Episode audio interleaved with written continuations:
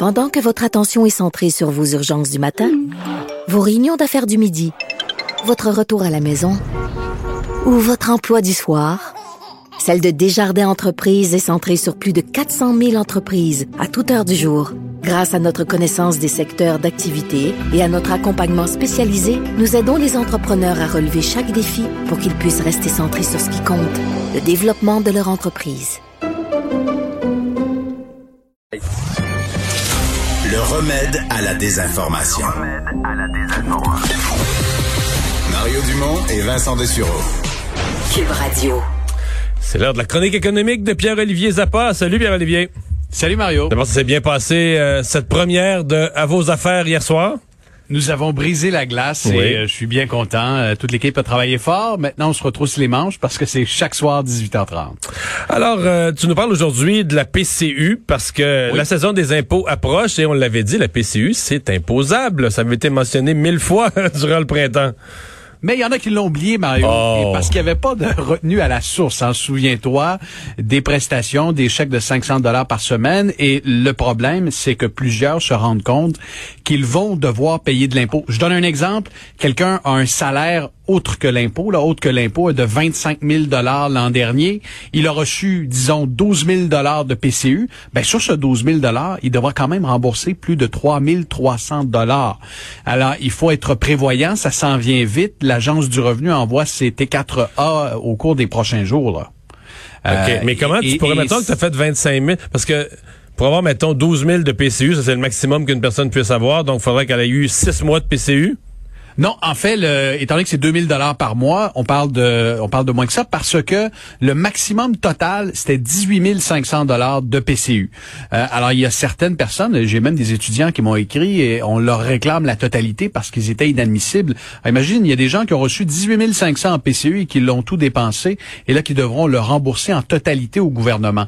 Reste que pour la moyenne des gens, on parle d'un remboursement selon euh, le gouvernement entre 3 et 6 000 dollars. Mais c'est de l'argent euh, quand même, c'est- quand même beaucoup d'argent, Mario. Surtout pour des gens que- qui probablement, pour la plupart, étaient habitués qu'à la saison des impôts, ça balance, là. Tu t'as mis, Oui. quelques, t'as mis quelques pièces et- dans ton REER, t'as eu des retenues à la ça. source, t'as fait qu'un petit don de charité. Un petit t'as retour d'impôt. T'as un autre toute affaire. Ben, t'as un petit ça. retour ou rien, là, tu sais, mais pour bien des gens, ça balance à peu de choses près, là.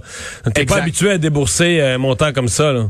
Non, et là, euh, voilà pourquoi ce soir à l'émission, je vais recevoir un, analyste spécialisé en planification fiscale. Il va nous donner des trucs pour payer moins d'impôts. Entre autres, une cotisation REER, Mario.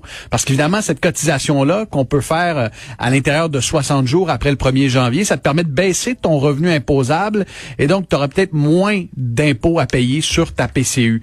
Il y a des gens qui ont peut-être pas l'argent pour faire une cotisation REER, puis ce soir, on va vous expliquer comment vous pouvez le faire et peut-être sauver quand même quelques précieuses centaines de, de dollars euh, alors que la saison des impôts approche. Mais la saison des impôts, une chose est sûre, va se transformer en, en saison des mauvaises surprises pour des milliers de Québécois. Ça me dit que c'est pas la dernière fois à votre émission que vous allez aborder la PCU d'ici d'ici le 30 avril. Euh, des PME, revenir. ouais, des PME victimes d'arnaques. Ah, Mario, avec la pandémie, on a vu le nombre d'arnaques exploser. Il n'y a pas une journée sans qu'un entrepreneur, un citoyen m'envoie un courriel, me témoigne de ce qu'il vit. Euh, ce soir, on, on va euh, mettre en lumière la difficulté pour un entrepreneur en pleine pandémie qui a déjà un paquet de troubles autour de lui de euh, composer avec une arnaque qui lui coûte des milliers de dollars. Ce soir, euh, à l'émission, on a remonté la filière d'un réseau d'arnaqueurs qui achètent des bornes électriques pour les voitures électriques. Euh, en ligne avec des cartes de crédit volées. Et l'entrepreneur qui vend ses bornes livre donc euh, le produit euh, chez le fraudeur à une adresse évidemment qui n'était pas une, une, une véritable adresse, une adresse euh, falsifiée. Et euh, le commerçant, lui, lorsqu'il euh, livre un bien qui a été payé avec une carte de crédit volée, ça honnêtement je l'ignorais, il doit rembourser la somme à Visa et Mastercard. Ça devient une perte nette euh, pour le commerçant.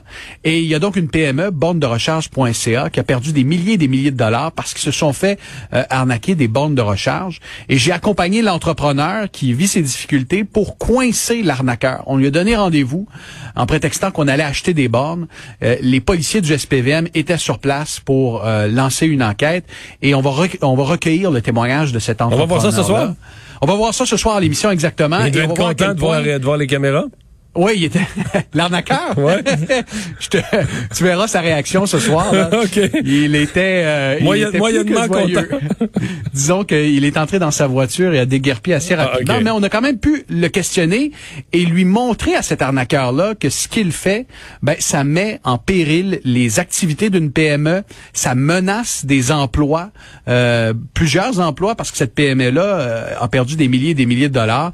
On, on se, on s'intéresse ce soir à ce fléau.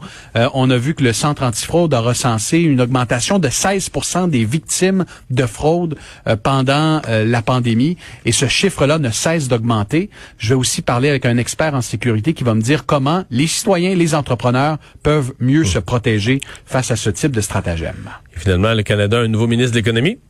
Et il sera des nôtres ce soir à l'émission, François-Philippe Champagne. Euh, ce sera l'occasion pour nous de donner la parole à des citoyens et des entrepreneurs qui vont lui poser des questions.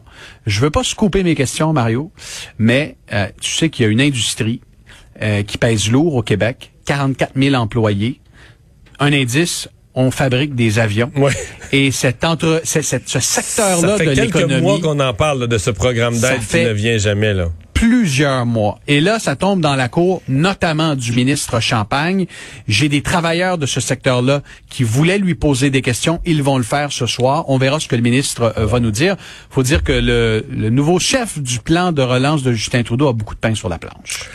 Pierre-Olivier, 18h30, en simultané sur les ondes de LCN et ici à Cube Radio. Salut, bonne émission. À ce soir tout le monde. Bye bye.